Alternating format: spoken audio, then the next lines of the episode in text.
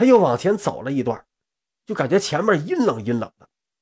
往前一看呢，前面有一大堆的冰块。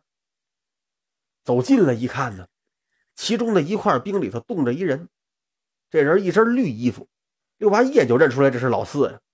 他上前砸了那冰块几下，棒棒棒，四哥醒醒，四哥醒醒。可是砸了半天，那四娃一点反应都没有。六娃没辙，叹了口气，接着往前走。又走了一段路，发现前面洞穴里头啊有个巨大的碗。离着老远，他就闻见一股酒香。等走近了，低头一看，那碗里头飘着一人。哎，这不是老五吗？他哈腰伸手摇了摇五娃：“五哥醒醒！”那五娃不但没醒啊，还在那说梦话呢。哎，嗯，好酒啊，嗯，好酒。给六娃气的，咣就给他一拳：“你咋那么没出息呢？”一看实在叫不醒他，六娃又摇了摇头，转身离开。再往前走啊，又是一个山洞。这洞里有个巨大的石头钳子，钳子里边拦腰夹着一个穿黄色衣服的人。六娃一看呢，这正是三娃。这三娃呀，让蛇精的软剑把手脚给捆住了，他是动转不能，这会儿也睡着了。六娃看了看。过去伸手拉住那石钳，一使劲想把这石钳给拉开。哎，嘎啦嘎啦嘎啦！他这一晃悠啊，把那三娃给惊醒了。哎，哎，六弟，哎，你不必费劲了，困住我的不是石钳呐，而是这些软件。六娃一看，可不是嘛，他松手停下。三哥，我刚才见过大哥了。他说要救你们呢，必须要用妖怪的如意，让我找二哥商量商量。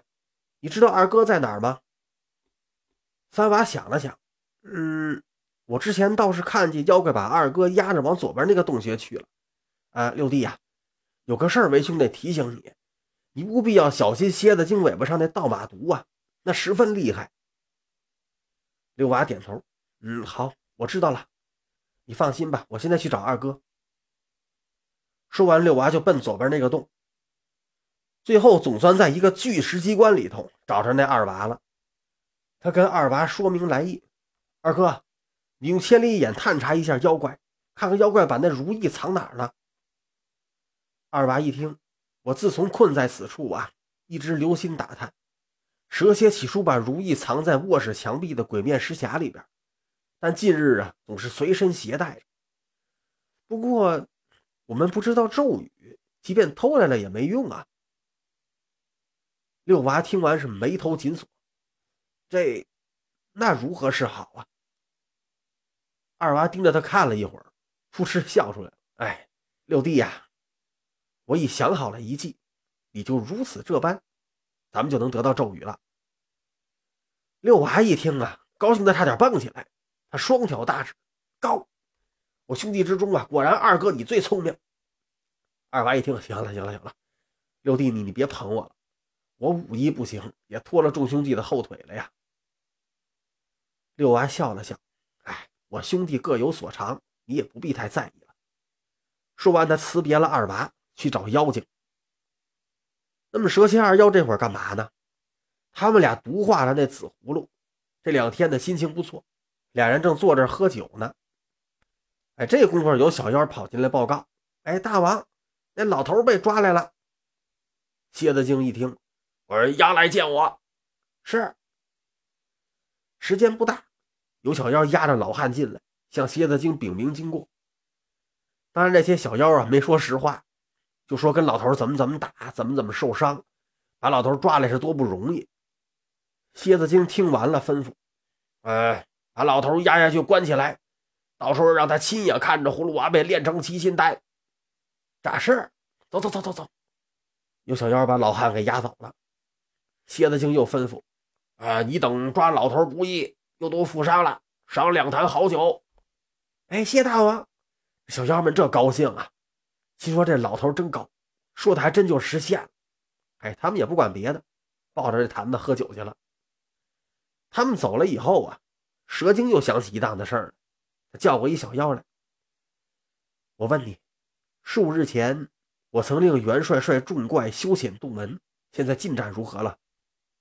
这小妖就说：“哎，夫人呐，这几天呀，都是我们这些小妖忙里忙外的。那元帅就坐那儿骂人，一砖一瓦他都没动啊。”蛇精一听是勃然大怒，啪一拍桌子：“来呀，把元帅绑来见我！”是。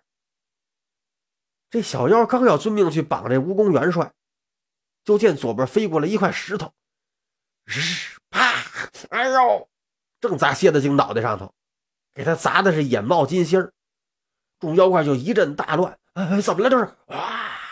哎，是那隐身娃，别叫他跑了。这些小妖就嗷嗷叫唤着，拿着兵器照着那石块飞过来那地方乱打。可打半天呀，什么都没打着。这时候啊，就听见那个中间的宝座上有人说话了：“哎，你们这群笨妖怪，我在这儿呢。”众妖怪一听，哗，围过来，抡兵器就砍，是刀枪矛叉齐上啊！咔，把那宝座给砸了个稀碎，也没打着六娃。就这样啊，这六娃是东一头西一头的乱晃，这帮妖精也跟着，结果自相践踏，受伤无数。六娃一看，嗨，早知道你们这些妖怪那么废物啊！刚才我直接就救爷爷了。